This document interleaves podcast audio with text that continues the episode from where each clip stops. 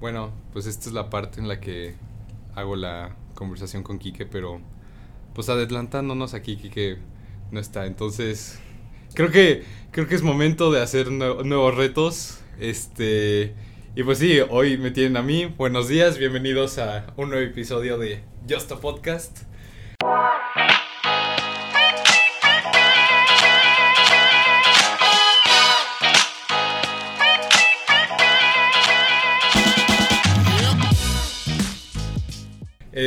En este episodio está, tenemos a alguien que seguro conocen si son de cumbres, alguien que muchos quieren, creo que nadie odia y este y pues también tenemos aquí un, eh, espectador. Pero bueno, todo. primero demos la bienvenida a mi Ceci. Este. espere, el apellido. no, a ver, otra vez. No tan No No te va. La verdad es que nadie sabe cómo se pronuncia realmente, porque ni es francés, entonces ah, no es, francés. es nuestra ajá, pronunciación del neerlandés, quién sabe. Ok, bueno, mi sí. Y aquí nuestro, este, nuestro audiencia especial en ausencia de Kike, no puedo grabar esto solo, entonces aquí tengo a Axel Dueñez, alias el Mochomo. Así que sí. Este, como, como representante. Y pues bueno, este, mi Ceci. Para los que no saben, el Wii, ya, ya se, ya se delató. Este, ¿de dónde es usted, Miss? Soy de Francia. bueno, nací en Francia y crecí en Francia hasta los 26 años. 26 años. Este, ¿En qué ciudad exactamente? En Lille. Lille, Francia. Lille, Francia. Está, tengo entendido que es al norte de Francia. Sí, está a una hora de tren rápido al norte de París y dos horas de tren rápido al sur de Londres. Ok, y este, ¿y qué tal es Lille? ¿Cómo, cómo es? ¿Cómo describiría crecer en una ciudad como Lille? Lille es ciudad grande para allá, pero chiquita para aquí, básicamente. O sea, hay como 100 mil habitantes, un millón con la metrópolis completa. Uh, es media hora caminando, cruzas la ciudad. Ajá. Todo el mundo anda en transporte. Es clima londinense, es lo oh. único así difícil, que siempre está lloviendo, la gente está medio deprimida por lo mismo. sí, sí, bueno, para aquí está muy rico.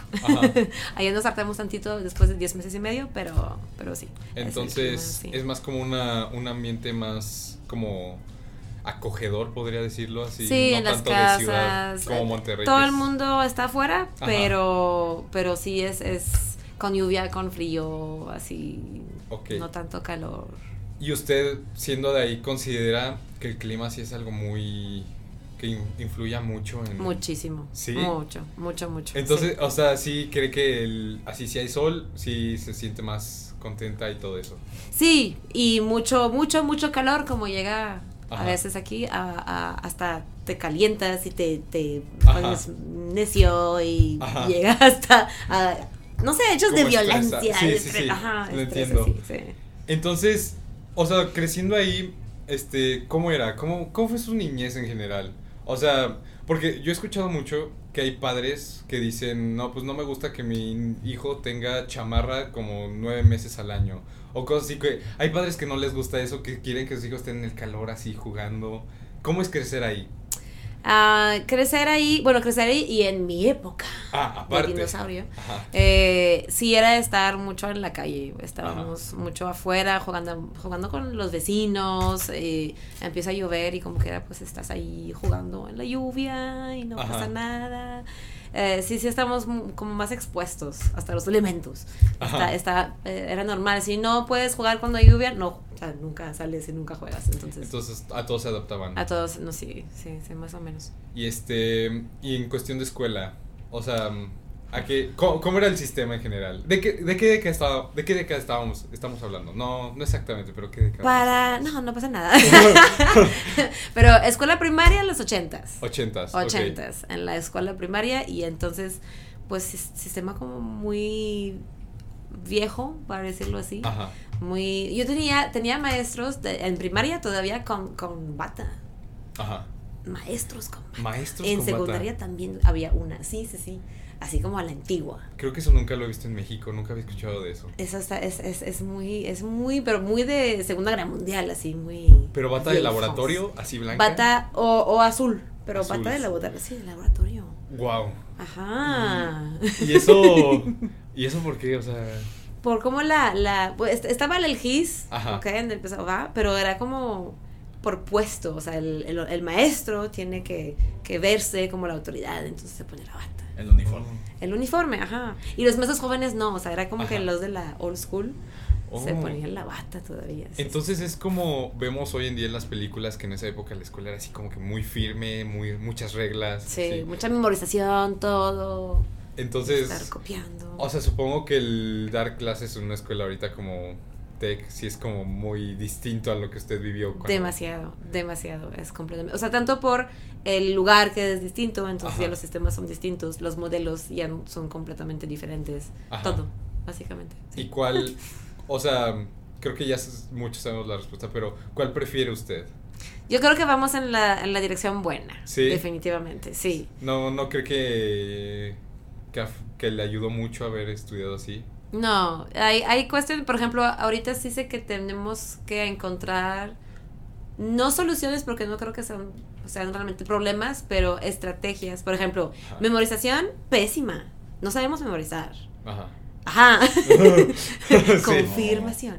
Eh, entonces hay como que sacar nuevas estrategias para poder, como quiera, sacar las cosas y, y seguir evolucionando y aprendiendo, pero y, o sea, lo que dejamos atrás es porque no funcionaba muy bien. Ok, y, y después, ¿cómo fue? O sea, estaba en la primaria, creció ahí con su familia. ¿Tiene hermanos? Tengo una hermana. Una hermana. Menor. menor. Y ella vive ya todavía. Sí. junto con sus papás. Sí. Ok. Está la familia ya. Entonces, ¿cómo, ¿Qué está, o sea, estaba en sus planes venir a México? Para nada. Nada. Cuando estaba en la, o sea, se vino aquí a los 26 años. 26, sí. Entonces ya estaba estudiando universidad o ya había acabado ahí. Ya había acabado. Entonces, usted ya tenía planeado hacer su vida ahí. En Lille. Sí, sí. ¿En Lille o no necesariamente en Lille? No necesariamente. Es que lo que sí tengo que decir es que desde muy chiquita estaba repitiendo a mis papás que yo iba a vivir al extranjero en algún momento de mi vida. Oh, que yo iba a ir a América. América. sí. sí, de muy chiquita sí. Entonces siempre, siempre era como, voy a viajar y voy a, estar un rato en algún lugar. Ok. Eh, México conocía muy poco de México, la verdad. Em, ¿Cuál era su look de México, Miss, allá en Francia? Eh, sí, creo que buena pregunta. Muy buena pregunta. O sea, los estereotipos en Francia. Sí, lo que, lo que conocíamos era todo el, lado festivo, eh, o sea, es, fiesta, es un lugar de fiesta. Es fiesta, la gente está eh, muy tranquila, o sea, feliz, pero siesta. Y el sombrero, poncho. O sea, ¿se imaginan, se imaginaban que los mexicanos usaban sombrero? Sí, claro. Todos. Claro, eh, no, solamente todos, pero es como que, ah, eso es lo tradicional, o sea, me imagino ah, que si hay fiesta nacional, todo el mundo saca sus sombreros, es normal. Ajá. Que pues no lo es. Ajá, y se pintaban a México en cuestión así global, lo veían como un país bueno donde te podías ir a buscar oportunidades, como un país que estaba apenas desarrollándose o como... Un, un país en, en, desarrollo, o sea, sí, sí, no me imaginaba... Conocemos a la Ciudad de México y sabemos que es una de las más grandes del mundo y así. Ajá pero sí, no, no, no lo vemos como, wow, es un país de que con muchas oportunidades. No como Estados Unidos, por ejemplo. No. Ok. Lo siento. no, no, está bien. De hecho, creo que todos lo sabemos. sí. Y este. Pero, ¿cómo es? ¿Qué pasa? Es que eso me intriga mucho. ¿Qué pasa con la en la mente de alguien que está creciendo en un sistema educativo pues relativamente viejo? Sí. Este, donde le enseñan cosas muy tradicionales. ¿Dónde entra esa como ese esa curiosidad por otras por conocer otras culturas por irse afuera de su país y conocer más ¿Dónde, ¿De dónde sacó eso? ¿O nació con eso? Yo creo que, que mucho tiene que ver con mi educación. No tanto en la escuela, porque en la escuela sí tuve mucha apertura, pero hasta la universidad. La prepa, algunos maestros por ahí, por allá, pero era muy rígido todo todavía. Ok. pero mi familia mis papás, los dos nacieron en Francia, pero mis abuelos no. Ah, ok. de, ahí sale el apellido. Sí, sí, sí, de ahí. Entonces, mi, del lado de mi papá, mi abuela es francesa. Su familia eh, tiene generaciones en Francia, pero mi abuelo nació en Bélgica, eh, del lado que hablan irlandés. Ajá. Se vino a los cinco años, eh, de ahí el apellido. Se vino a los cinco años a Francia, entonces pues él, él como creció como, como francés, pero toda su familia pues tiene tradiciones más del, de Bélgica. Ajá. Y mi mamá, sus abuelos eran italianos y se vinieron a, a Francia con el hermano mayor que tenía cinco años eh, después de la guerra mundial y de la destrucción de ella para buscar trabajo. Entonces, creo que eso ya me dio como mucha identidad como cruzada. Ah, bastante interesante. ¿Y ellos sí considera usted que eran bastante abiertos hacia nuevas ideas como... No. o sea, Depende de cuáles O sea, a pesar de venir de otro país, todavía eran muy tradicionales. Eh, estamos hablando de, de de italianos eh, de principios del siglo XX, muy católicos. Eh, entonces, para ciertas cosas sí, porque tuvieron que adaptarse, pero para otras cosas eran muy tradicionales, o sea, tradicionales en muchas ah, cosas. Ok. Sí, sí. Como y de hecho, de muchas cosas. Ahorita estaba viendo, precisamente en clase de literatura estábamos viendo sobre las generaciones de la Segunda Guerra Mundial, ahorita que lo hablaba. Y como la primera generación, los que vivieron la guerra, la segunda, los hijos, los que vivieron la guerra, y la tercera, usted, precisamente. Entonces, este, estábamos viendo, analizando precisamente, que ese como rechazo de la segunda generación hacia la primera, como de por sus errores, pero a la vez los tenían que aceptar en la sociedad porque eran familia. Y también dicen que la segunda generación era un puente entre la primera y la tercera. Totalmente. ¿Y cómo usted, cómo veía usted eso? ¿Cómo, ¿Cómo veía a sus abuelos, por ejemplo? Este, ¿Le hablaban de sus abuelos? O sea, pero de, ¿desde qué perspectiva? ¿O cómo veía a sus padres eh, relacionarse con sus abuelos? ¿Cómo era? Era muy difícil, era muy, muy difícil. Yo sé que eh, hasta adolescente empecé a entender muchas cosas de qué pasaba en mi familia, porque, por ejemplo, mi abuela nunca quería hablar italiano en la casa. Oh. Porque la idea es de que llegamos aquí, tenemos que encajar, encajar, encajar, encajar. Como para olvidarlo. para dejarlo de lado. Y mi abuelo no. Mi abuela de que, oh, sale mío, me vas a cantar. o sea, él era muy, muy apegado a sus raíces. Ajá. Pero el, o sea, el conflicto era eso, de no mostrar que veníamos de otro país porque luego nos van a discriminar. Porque no era fácil para los italianos integrarse a Francia. Ahorita es más de los, no sé, eh, argelinos, eh, pero en ese momento eran, eran los españoles, los italianos, entonces sí sufrían mucha discriminación. Eh, y aparte, eran, venían de familia de campesinos, entonces oh. no fueron a la escuela más que en los primeros años de la primaria. E, era, era difícil para, por muchos factores, para decirlo así. Y mi mamá, como sus hermanos, tuvieron como esa, ese, esa voluntad de, de hacer cosas diferentes. Entonces eran de escuchar música diferente, vestirse diferente, mm. eh, tener una actitud diferente hacia la iglesia, aunque se seguían creyentes y practicantes, pero tenían como mucho cuestionamiento por, por la manera diferente de, vivir. Ahí viene cuestionarse lo que les dictaban sus padres. Totalmente. Pero esa, como ese sentido de respeto hacia ellos se perdió un poco o no? Era como muy, muy Mm, muy difícil relacionarse porque se sentían no entendidos. Como que la, lo que tú me dices de la sociedad no es así. Aparte, mis abuelos venían de un pueblito y era, o sea, era más como ciudad, entonces era un poquito, un, poquito complicado.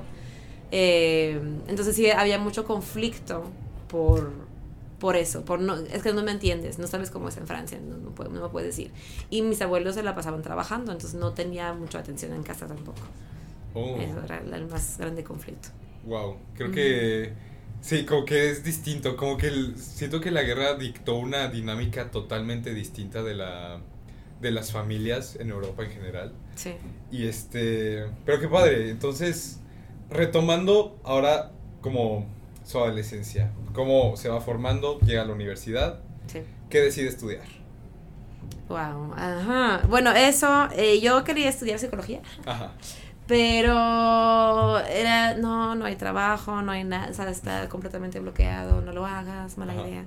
No sabía qué estudiar, entonces me fui a lo más fácil. Me iba bien en inglés, entonces decidí estudiar inglés. ¿Inglés? Inglés. Fui a, un, a una feria de, de universidades y descubrí que había una, como una carrera especial, una especialidad eh, en doblaje, subtitulaje y, y voiceover. Entonces, ay, me gustaba mucho el cine, oh. me gustaba el ah, inglés, entonces dije, oh, eso voy a estudiar. Ajá, y entré en, y entré en mi, en mi universidad pública. Ajá, ¿no? para, para, para estudiar eso. Qué padre. Y este, entonces los idiomas siempre ha sido algo que le guste. Sí, sí, yo creo que también por la familia. ¿Español cuándo lo aprendió Miss?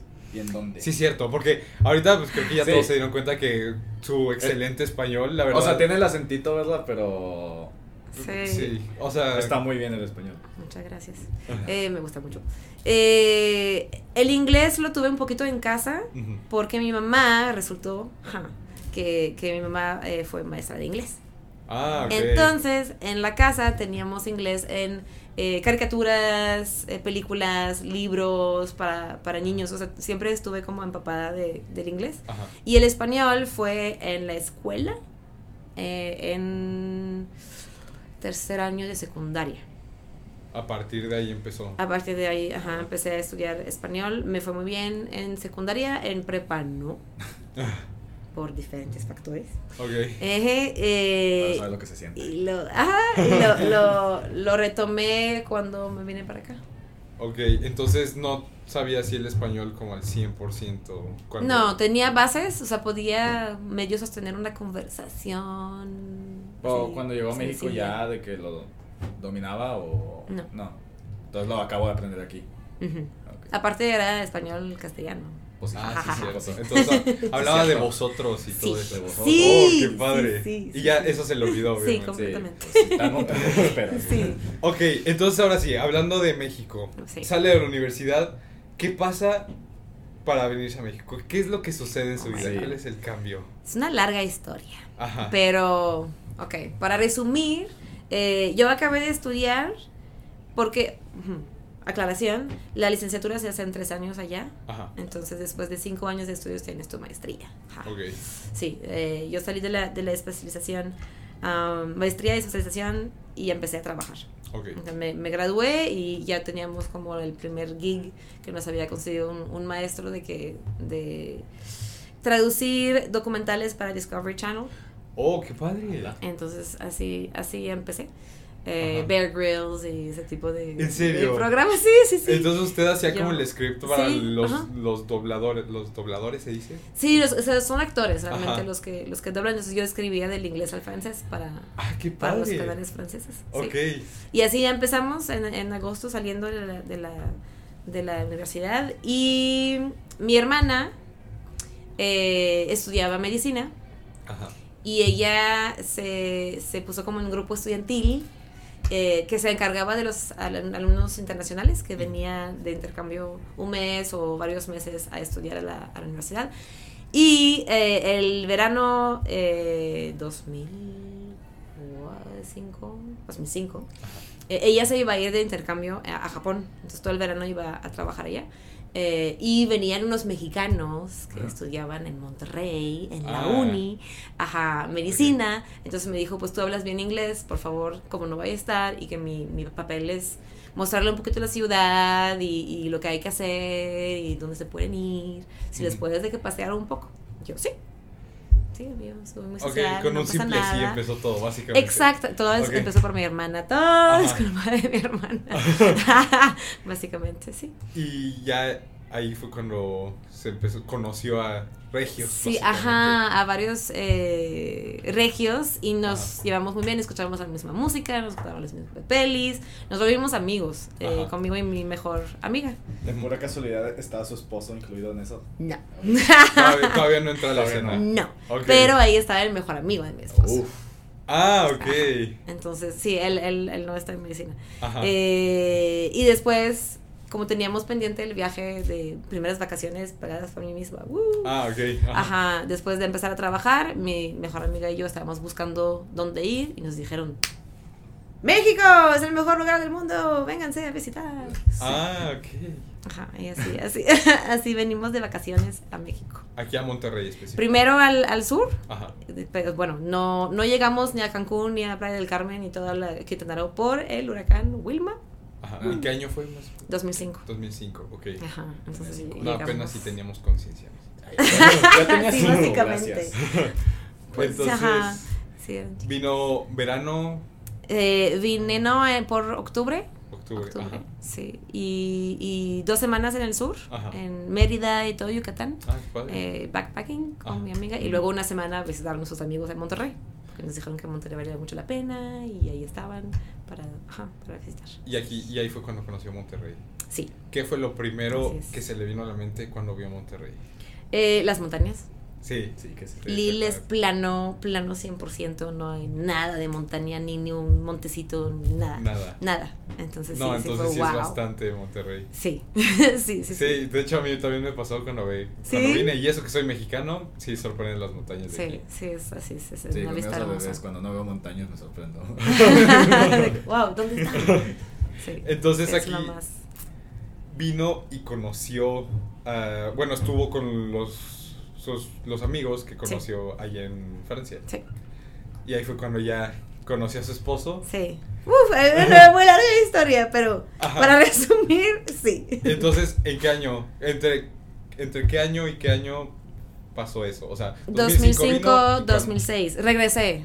Volví a, de visita en 2006. Ajá. Ajá. Y luego regresé a Francia. Y mi esposo vino a Francia en 2007. Después de un año de estar hablando. ¿Y cuándo oficialmente? O sea, ¿lo, vino a visitar usted? eh, vino a, a, presentar un concurso. ¿Un concurso? Sí. Eh, para entrar a la escuela de, una escuela de cine. Allá. Ah, qué padre. Sí. Entonces, ¿en qué año se mudó aquí ya oficialmente? 2008. 2008. 2008. Oh, en dos años. Sí. qué padre. ¿Y llegó aquí estando casada? No. Se casó después. Sí. Okay. En 2009. ¿Cómo fue eso de que su esposa la empezó a convencer de que vente para México conmigo? ¿O usted, digo, o usted lo ofreció como? No, eh, él estuvo en Francia, pero él tenía un, una visa de estudiante para poder presentar el, el, concurso de la escuela. Eh, el pequeño problema fue que cuando fuimos a Bruselas para que él pudiera presentar, nos aseguraron que lo podía presentar en inglés, en español o en francés. Entonces ya se preparó para el examen, que era 15 lugares y presentaban como 200. Y eh, cuando llegamos al día del examen le dijeron que todo era en francés. Y este francés no era 100% suficiente para el examen. Entonces, no, no entró, no pudo entrar. Y pues ya se le, acababa, se le acababa la visa, tenía que regresar. Entonces eh, no sabíamos bien qué iba a pasar, qué iba a hacer. Y dije, bueno, pues yo trabajo desde mi casa realmente, todo lo mandaba por por correo. Eh, el, la, la, empresa, para decirlo así, el estudio para el, cual estaba trabajando estaba en París. Entonces dije, pues realmente nunca voy a París una vez cada dos años a verlos. Entonces les, les marqué y les pregunté qué pasa si en vez de Lille estoy en México. Ah, y ya me dijo, no, pues, pues los horarios las, eh, para, para entregar, las entregas, etcétera, o sea, todo, todo, todo. Hablé a embajada, hablé a los impuestos, hablé a todas partes para ver qué implicaba y bueno. o sea, vio cómo hacerlo bien, no es como de, ay, sí, me voy. Sí, me voy ya. locura. No, no, sí tenía que ver que sí era factible por muchas cosas, pero como si lo era, podía, podía llegar con trabajo, pues, con el mismo trabajo. imagínate de que dos años atrás no se esperaba que estuviera en México, o sea, Sí, o sea, qué padre. Con, un, con, un simple sí de haberle dicho a su hermana, ok, te echo la mano. O pudo haber dicho que no y seguiría en Lille, lo más probable. Sí, sí, yo me acuerdo mucho de haber. Yo tenía mi departamento, entonces tuve que vender todo, regalar todo, y me fui con, con una maleta y una maleta chiquita. Y me acuerdo mucho de estar en el avión y decir, ¿qué estoy haciendo? ¿Qué, o sea, ¿qué está, ¿qué está pasando? ¿Qué estoy haciendo? Sí, sí, sí, un poquito de nervios el día. Y obviamente llegué y la maleta no. ¡Eh! ¿En serio? Sí, llegó como tres días después. Entonces esa maleta era básicamente todo lo que le quedaba después de... Ok, wow. Sí, sí, sí, sí, estuvo. Entonces llegó a México técnicamente sin nada. Ajá. Vaya. Literal. Qué bien. ¿Qué opina de que hay como que muchas filosofías de no importa el camino que hayas pasado, como que siempre vas a terminar en, en el mismo lugar. Como mucha gente que dice, este, tal vez no hubiera, o sea, que le dicen, si no hubieras tenido esta oportunidad no estarías aquí. Y luego argumentan que dicen, no, pues tal vez si no hubiera tenido esa oportunidad algo más hubiera presentado como para estar en el mismo lugar. ¿Usted qué opina de eso? Creo que hay muchos caminos en muchos lugares. Ajá. Eh, pero sí, yo, yo siempre había querido estudiar el extranjero. Ya decía de que a los 18 me voy a Nueva York, uh, voy a hacer algo, pero me voy. Ajá. Y no me fui. no me fui, tuve novio, estaban las amigas, me ah, miedo, muchos... Sí, pero era caro, o sea, muchos factores eran de que, bueno, mejor no. Ok. Y me aquí. Y de todos modos se le dio. Sí. O sea, solito. Sí, creo que sí, si realmente quieres hacer algo, una oportunidad se presenta y no se puede agarrar por X razón, vas a encontrar otra. Y si no vas a ese lugar es porque otro lugar se va a presentar. O sea, es, es... Como no mortificarse si no sea la primera. Siempre, siempre donde te lleve el camino es donde... Hay muchos caminos. Y hay muchos lugares también. A veces pensamos que eso es donde yo tengo que ser y resulta que tenía otra vocación en otro lugar. Sí, es cierto. Entonces es mejor dejarse llevar por la situación. Sí. Sí. Qué padre. Sí, la verdad, yo, yo, yo estoy de acuerdo con esa filosofía, la verdad. Este, y creo que ahorita, pues muchos de ahorita nosotros en la adolescencia pensamos así como de, ¿qué voy a hacer después? Pero, ajá, en lugar del estrés como dejarte como pequeñas decisiones que crees que no te van a afectar nada, pues te cambian toda la vida. Así sí. ya nomás dijo sí y ahora está en México, ¿sabes? Es que realmente pienso que la vida es puras decisiones. Todo, todo, todo de decisiones. De que me enfermé porque comí esto y hubiera comido el otro. O sea, pues, todo, todo es, decisiones que pueden llevar, llegar a ser muy importantes o insignificantes. Pero es eso. Y, cada elección es, es como renunciar a algo y hacer otra cosa. Y, y el mundo en el cual estamos ahorita y ustedes van a, van a crecer es completamente distinto. Es, tan flexible, tan cambiante, tan... O sea, no, no hay mucha seguridad de nada, pero eso también es una gran ventaja, porque pueden hacer muchas cosas. Es cierto, la verdad es que sí. Y pues bueno, ahorita hablando, ya, se encuentra en México. ¿En qué, ¿En qué momento entró a trabajar? O sea, dejó Discovery y empezó a trabajar para Prepatec luego. No, no exactamente. Cuando, cuando yo me iba a venir para acá, mi esposo se fue tres meses antes. O sea, estuvo tres meses yo allá para cerrar las cosas, el ciclo y, todo. Eh, y él a empezar aquí, entonces él estaba buscando departamento, estaba, estaba haciendo como toda la búsqueda y me dijo, bueno, encontré un departamento enfrente de la licen francesa.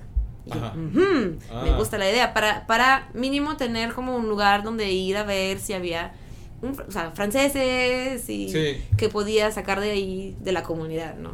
Y eso pues me funcionó bastante. Entonces cuando llego tengo aproximadamente seis meses trabajando en puras traducciones, pero fui a tocar a la alianza a, conocer y primero me, me, invitaron a traducir en un evento y luego un taller y luego una clase y luego otras clases y, y, acabé maestra de la Alianza Francesa y traductora, o sea, hacía, ah, hacía los dos, porque yo ocupaba un lado social. Sí. Porque no ah, conocía a nadie y ocupaba como gente que, o sea, amigos de mi esposo que eran mis amigos también, pero también mi propia gente. Ajá. Y, encontré mucho, muchos amigos eh, allá. Y ahí este creo que es lo padre, ¿no? Como en sí como Francia no es un país tan chiquito a comparación de otros, o sea, como que puede encontrar más gente. Y aquí hay una buen una buena comunidad francesa, o sea, sí hay mucha gente. Sí, todavía más cuando llegué porque era antes de la violencia ah, fea que nos pegó, ajá. Entonces había muchos extranjeros y muchos franceses. Qué padre. Y ahí fue cuando poco a poco empezó a hablar más español. Sí. O sea, con su esposo hablaba inglés al principio seguimos hablando inglés. ¿Sí? ¿En serio? Sí, en la casa. Entonces, con sus hijas hablan en francés, ¿no? Sí, o sea, yo, yo hablo en francés con mis hijas, mi esposo habla español con mis hijas y nosotros dos hablamos inglés. ¿En serio? Sí. Qué padre está sí, De hecho, sí. Wow, creo que a mí me hubiera encantado crecer así, o sea, pues porque luego, sirva. luego, o sea, o sea, sus hijas supongo que ya saben bien inglés. ¿Qué, ¿Cuánto, qué edad tienen sus hijas? Eh, 8 y 5. 8 y 5. Sí. Y, y hablan los tres lenguas de que el inglés lo, lo tienen como lo de la escuela, nada más que lo pronuncian muy bien. O sea, tienen como la, la, el oído desarrollado, pero el vocabulario es el que están aprendiendo en la escuela. Ah, ok. Porque pues nosotros hablamos, o sea, no, nunca nos dirigimos a ellas en inglés. Nada más que en, entre Entonces, los dos. Como, o sea, y es automático, ¿no? Sí. Cuando sí, estoy sí, hablando. sí. estaba hablando con su esposo y luego de la nada de que estaba hablando con sus hijas y cambia el francés y luego del inglés y así está. Sí. O sea, sí, sí, está medio Qué loquito. padre. y, y, pero, por ejemplo, si están todos juntos, sentados en un lugar, ¿en qué idioma hablan? En todos. En todos. Es, ¡Qué es- padre! Wow. ¿Me están contando algo? sí, sí, está chistoso. A ver, ¿cuánto- ¿cuántos idiomas habla usted? ¿Cuántos idiomas habla usted? entonces? Realmente esos tres. Ajá. Inglés, francés, español. Eh, italiano tengo bases, pero es muy... muy Ajá, por los abuelos, Por los sí. abuelos. Ajá. Ajá. ¡Qué padre! sí. Ok, entonces, a ver, estamos en la Alianza Francesa Uy. y está ahí y también en, en Discovery. Sí. ¿Y qué pasa después de ahí? ¿Qué? Eh, pasa, básicamente, que una compañera... Aquí, aquí había maestros que, que mandaban de la alianza eh, para dar clases aquí. Eh, pero querían, querían contratar a un maestro de cátedra, pero por fuera de la alianza, que sea de la prepa. Ajá. Entonces la, la, la maestra que mandaban en la alianza le, le preguntan si ella se quiere quedar como de la prepa, pero ella no, no podía porque en ese momento había, de hecho iba a dejar las clases para entrar a una empresa, Ah, ok. su, su trabajo normal, para Ajá. decirlo así. Entonces me, me contacta y me dice, hey, en Cumbres hay oportunidad para, para trabajar en la, en la prepa, en la prepatec, entonces pues no sé si quieres venir a una entrevista. Y yo, pues, ok, vamos. Ujú. Con Liliana, Ajá. eh, la directora de idiomas del de departamento de idiomas de, de la época. ¿En qué año? Y eso fue 2012. 12, en ok. 2012, sí, Ajá. sí, sí. Eh, ya me había cambiado, estaba más cercano, o sea, estaba en Cumbres, entonces me interesaba también por el lugar. En la alianza es, pues, clases los sábados, clases en la noche, se me complicaba ya por mi hija. Entonces, eh, fue la entrevista más padre que he tenido en toda mi vida. ¿En serio? Por, sí, es que cuando llegué con Iliana, Iliana tenía, o sea, entré en esa, en esa oficina Ajá. y, y- ajá, y entraban alumnos. Entonces yo venía de ese sistema educativo del cual te platico y, de- y luego pues de la alianza, las clases de francés, etcétera, con el método del libro. Y yo llegaba y me preguntaba que mi- mis estudios, es que oye, vi que tú tenías de que el teatro y el cine y el inglés y así, y me Ajá. interesa mucho ese, ese perfil. Y entraban al- alumnos, eh, Miss, pero entonces el capitán lo están, eh, eh, está torturando y ¿por qué está torturando? A ver, piénsalo. Entonces, según tú, ¿cómo lo interpretas? Y para mí fue de que, mm, Ah. Ah, o sea, como que eso. Llegaban, o sea, llegaban, Sí, entraban sí. y así. Sí, y, y las, porque estaban en ensayos y estaban trabajando, entonces yo veía como la dinámica de, de los maestros y en particular de ella con los alumnos y era de que eso es lo que quiero, o sea, se veía Oh. tan, tan interesante, tan, o sea, entraban mucho las obras y fue de, "Ujú, de aquí soy. Qué padre, o sea, lo vio en ese preciso instante en una entrevista. Sí, en cómo ella lo aplicaba también e- ese, ese modelo y fue, fue Ajá. muy inspirador. para mí. Entonces, obviamente, pues se quedó con el trabajo. Sí. Sí, aquí pues, sigue. Sí, entré, sí, sí. Entré en 2012 y en el 2000, 2013, creo que fue en 2013, me ofrecieron la planta. Entonces, Ah, como era, era tiempo completo, ya no podía seguir con las traducciones, era demasiado trabajo. Ajá. Y las niñas, o sea, estaba embarazada la segunda hija y ya, ya fue ya demasiado y dije, bueno, lo voy a dejar. Y en ese entonces estaba la otra maestra, Alma, la de francés. o- Eh, no, Alma, Alma llegó después. o sea, Alma, ¿Usted fue la primera o...? Sí. Ah, sí. Bueno, Fue y la ahorita- primera de la prepa de, antes, pero había otros maestros Que de no. francés también en ese entonces. Eh, venía uno de la alianza. Ah, tam- nada más. Sí. Ah, porque eran poquitos aquí, ¿no? Sí, Ha sí, sí, sí, éramos poquitos. Siempre éramos casi, siempre dos. Entonces Ajá. era yo y el maestro de la alianza que venía, y a veces cambiaba. Ah, qué padre. Y luego llegó Chris. Eh, ¿Cómo- cómo exacto. se sintió? Chris Sí, exacto. Bueno, este aquí, pues para los que no saben, hay otro profesor de francés también de planta, Sí. que este Chris, Chris Christopher Mico. Mi- Mico. Mico. Michaud. Michaud, Michaud, Michaud. perdón. Sí, Michaud. Chris- ay, Christopher clases. bueno, Christopher Michaud, este, pues veo que ustedes se llevan bastante bien. Oui. Y este, Demasiado.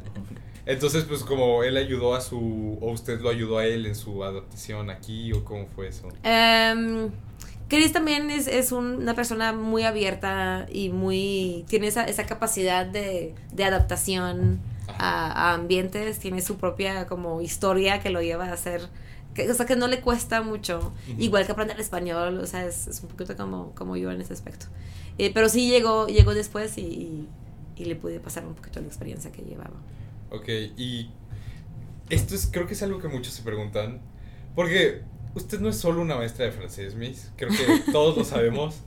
Este, yo, a mí me ha pasado, bueno, para los que no sepan, pues yo tuve clases con usted, Miss, en segundo semestre. Así es.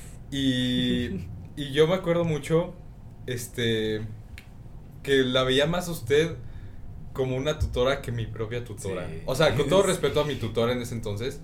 Pero, o sea, veo que tiene ya como que ese sentido de... Como que le importan los alumnos, no sé. Como que yo lo noté en usted, ese... Lo noté distinto. Entonces fue como dije, ok, no es, no es solo una maestra de francés. Y luego aquí paso por su oficina, siempre hay alguien aquí hablando con usted. Este, la verdad es que eso me intriga mucho porque no todos los profesores son así. Y, pero ¿qué, ¿qué es lo que lo llevó a hacer eso? O sea, ¿fue el tiempo estando aquí, la experiencia? ¿Cómo fue? Fue, bueno, creo, creo que hay varios factores. Eh, definitivamente la experiencia me llevó a, a, adentrarme un poquito más a la vida de la, de la prepa. Eh, hubo cambios de dirección de departamento, entonces yo me tuve que meter mucho también un poquito en lo administrativo en ese entonces, entonces como que tenía una visión más más completa del departamento, por ejemplo, un poquito más de visión de lo que pasaba en los demás departamentos. Entonces creo que me ayudó también a tener como más visión también de lo que ustedes vivían en otros departamentos que no eran el mío. Uh, y, y, para mí lo más padre de, de estar aquí son ustedes.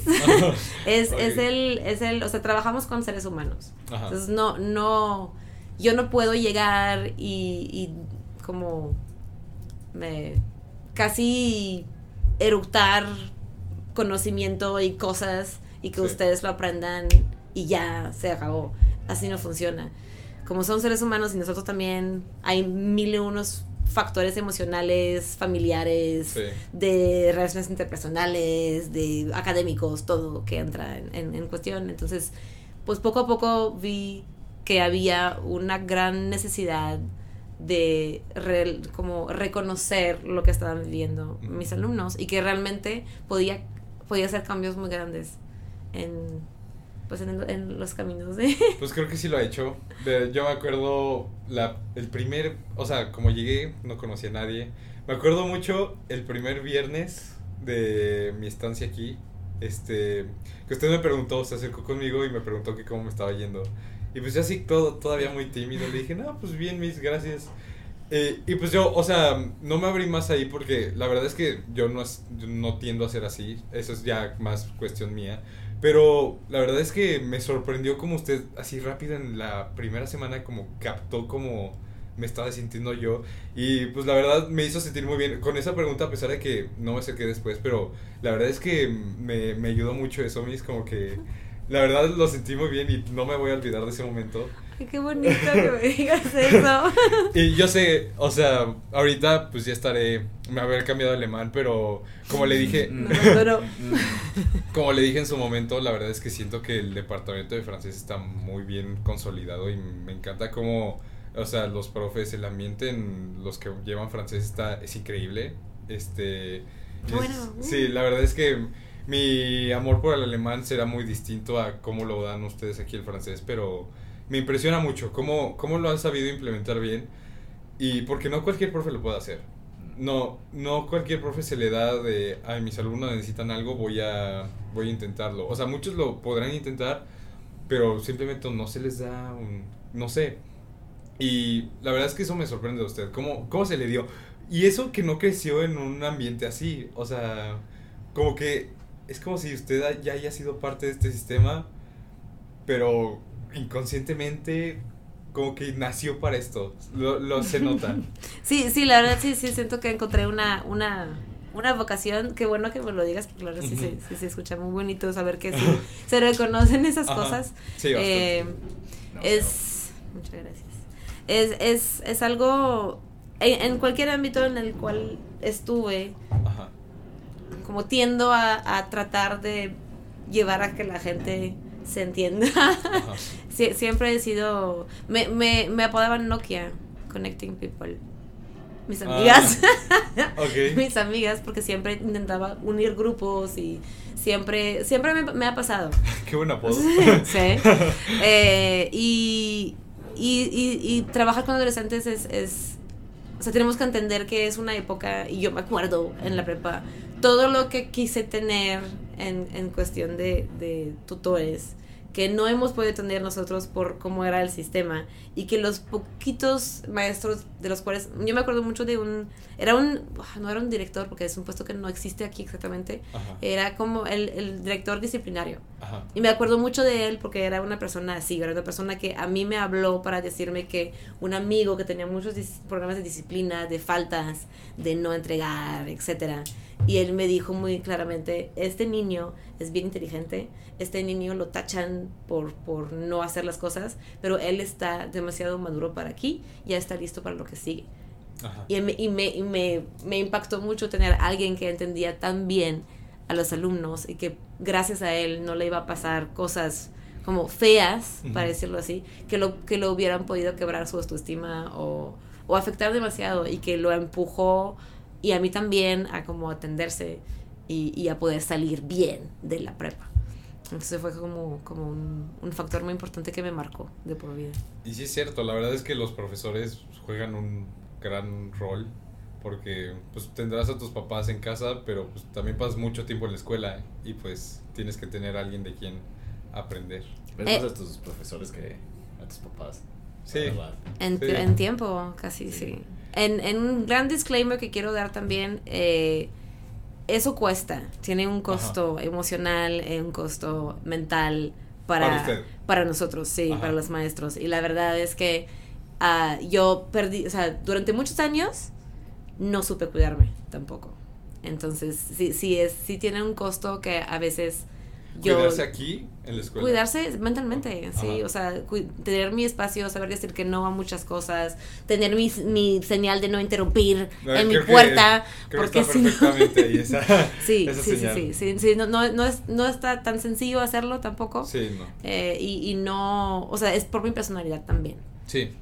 Creo que también por eso muchos profesores nada más se reservan a dar su clase y ya. Y pero está, está padre que usted lo, lo puede entender. Y de hecho, esa es una pregunta, porque yo estaba, o sea, me estaba preguntando al hacer como las preguntas para usted. Este, no le, a veces no se cansa de dar, de hablar tan, de ser tutora tanto tiempo. No es cansado de cierta manera, o no le dan ganas de estar sola en su oficina al menos como una hora, no sé. Ha, ha llegado a puntos en que los alumnos nada más llegan a la puerta y volteo y me ven la mirada desde que, ok, regresaré después. Sí, sí, sí, sí, ha, sí, sí, sí, ha llegado. Confirmo. ¿Verdad? sí, eh, y creo que eso es un aprendizaje que yo también tuve que tener de poder expresar cuando ya no. Porque luego me afectaba en la casa, estaba demasiado cansada. Me llevo las cargas emocionales de algunas cosas que, que me confían. O sea, tengo, yo que hacer como todo un trabajo, trabajo sobre mí misma Ajá. para no cargar con eso todo el tiempo. Eh, sí, creo que no, no me pesa tanto porque realmente es una pasión. O sea, cuando... Sí, es como, no sé, cualquier jugador de fútbol que lo hace a nivel profesional y dices de que nunca te cansas de... Sí, sí, obviamente hay, hay todo como es muy cansado, pero cuando es una pasión no te... Sí, como que el amor hacia la vocación lo, lo mata, básicamente. Sí, sí es, es, es, muy natural, pero sí, sí, sí, hay que, hay que tener mucho cuidado en cuidarse porque sí.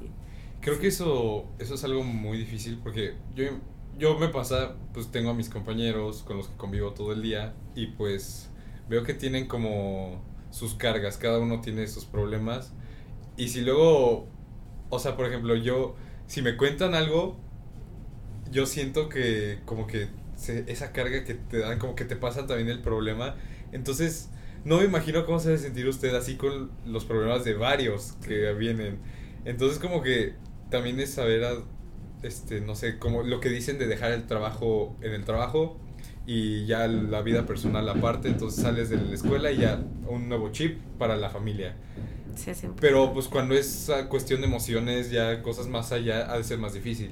Sí, sí, sí, es un poquito más difícil, pero, o sea, es aprender como a, a dejar que te entre hasta tú quieres Para, para poder tener, eh, o sea, no que no te afecte tanto, pero se queda ahí porque cuando voy a volver a ver a ese alumno le voy a preguntar Y, y, tener como una red de apoyo, o sea, soy yo, pero también están todas las tutoras, también está, están las psicólogas, están los demás maestros, los directores. Entonces, cuando ha habido o sea, incidentes así más fuertes o algo, siempre tengo que, o sea, con quién ir y con quién hablar y con quién compartir, con quién decir, ¿sabes qué? Necesito que atiendas a este niño porque ta, ta, ta, ta, ta. Entonces, realmente es un trabajo colaborativo. Sí. Muy, muy importante. Supongo que los tutores de usted ya se conocen bastante bien. Sí, sí me conocen bien. sí. ¿Ha considerado ser tutora? Eh, no, o sea, sí y no. Porque sí te digo que siempre he tenido ahí el de que, ¿y si hubiera estudiado psicología? Sí. ¿Dónde estaría en este momento? Y sí, sí lo he considerado, hacer como retomar estudios de, de psicología. Ser tutora no sé, porque perdería toda una parte de transmisión académica que también me gusta mucho. Sí. De que denme todo el conocimiento, denme español, denme francés. O sea, sí, sí es, es algo que a lo mejor, no sé, perdería. No sé.